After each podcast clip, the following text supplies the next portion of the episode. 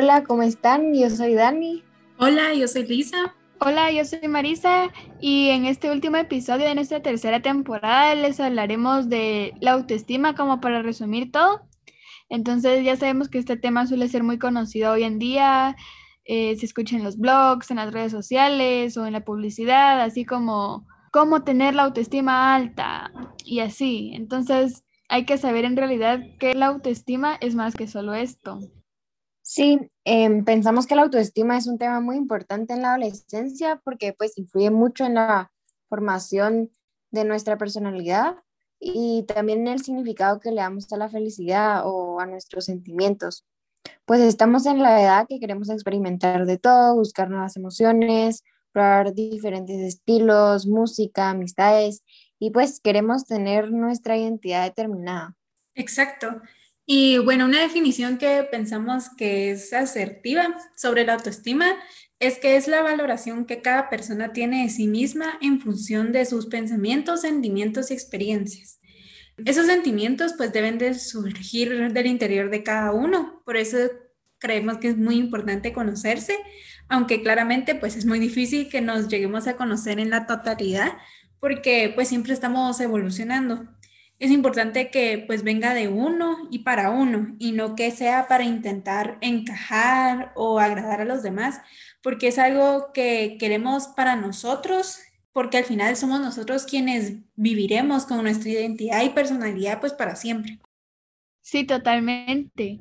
Creo que fue en un video que vi este mensaje que decía, en vez de preocuparnos si le voy a gustar a todos, pregúntate primero si incluso ellos te gustan. Porque en muchas ocasiones intentamos agradar al otro actuando o comportándonos como una persona que no somos, perdiendo parte de nuestra esencia y nuestra autenticidad. Al final pagamos un costo caro por nuestra salud mental porque intentamos ser alguien que no somos, tratando de llenar las expectativas de otros y terminamos descuidándonos a nosotros mismos. Entonces, para tener una buena autoestima es importante amarnos primero para poder amar a los demás. Sí, concuerdo con esto que dijiste, porque pues así como dice un dicho, uno solo refleja lo que lleva adentro. Y bueno, yo creo que para poder reflejar eso que queremos ser, primero pues necesitamos serlo hacia nosotros mismos. Exacto, porque por ejemplo, pienso que una persona que no se termina de perdonar a sí misma no podrá terminar de perdonar a los demás. Si no estoy bien conmigo mismo, no estaré bien con los demás. Por eso pienso que es importante cuidar cómo nos sentimos, ya que es lo que nos va a acompañar durante el transcurso de nuestras vidas, tanto con nosotros mismos como con nuestras relaciones con los demás.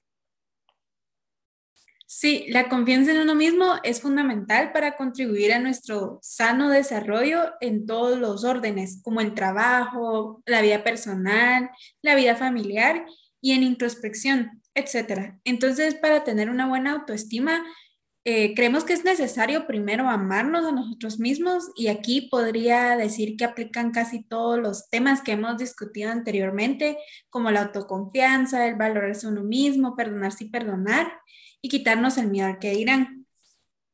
Exactamente, y es importante amarnos de pies a cabeza, conocer nuestros defectos y saber que estos no nos hacen ser una mala persona, porque todos, absolutamente todos tenemos defectos y no debemos frustrarnos por tenerlos, solo agradecer a que no existe tal cosa como imperfecciones o defectos corporales, porque son algo que te hace única y si crees que tienes un defecto en comportamiento, por ejemplo, solo trata de ir corrigiéndolo poco a poco. Recuerda que puedes pedir ayuda siempre.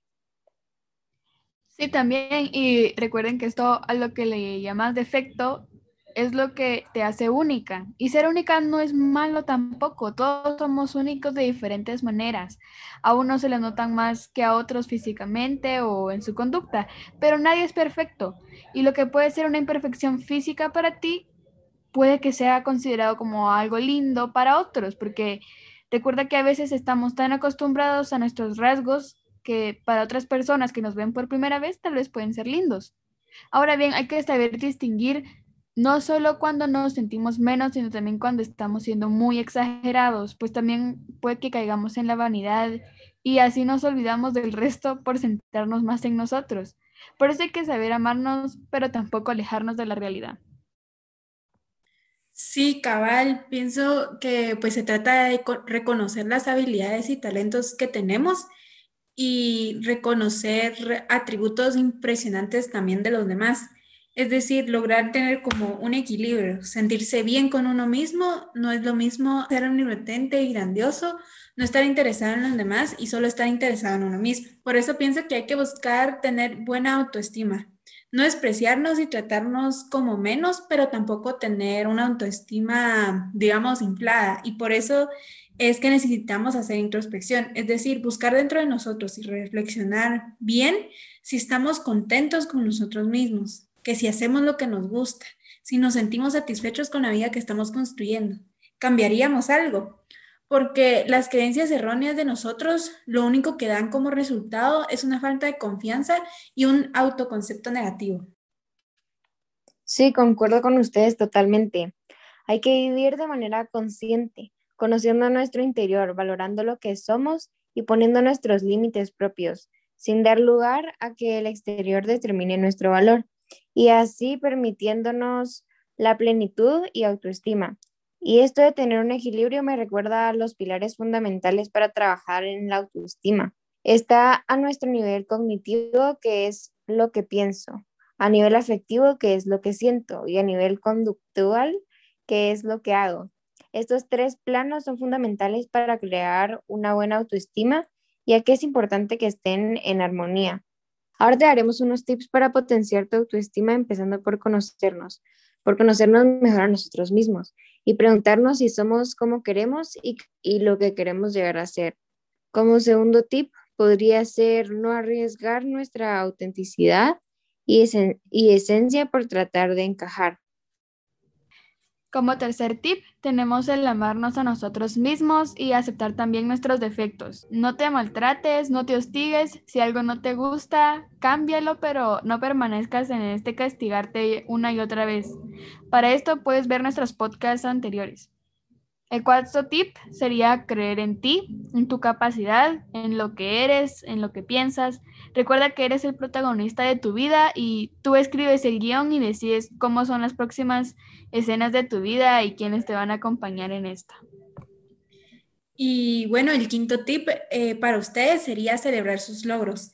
Nadie más que ustedes saben lo que les costó llegar a sus metas y objetivos de su vida dense el valor que se merecen y otra vez pensando en positivo, que valen mucho. Y con esto terminamos el podcast, esperando que estos tips les hayan sido de gran ayuda. Agradecemos si lo compartes a quienes consideras que puede servirle en su vida. Y pueden encontrarnos en Instagram como Mi Crecer de Cada Día, en donde nos pueden dar sus comentarios, sus ideas e incluso pueden compartir sus experiencias. Nos vemos en el siguiente podcast.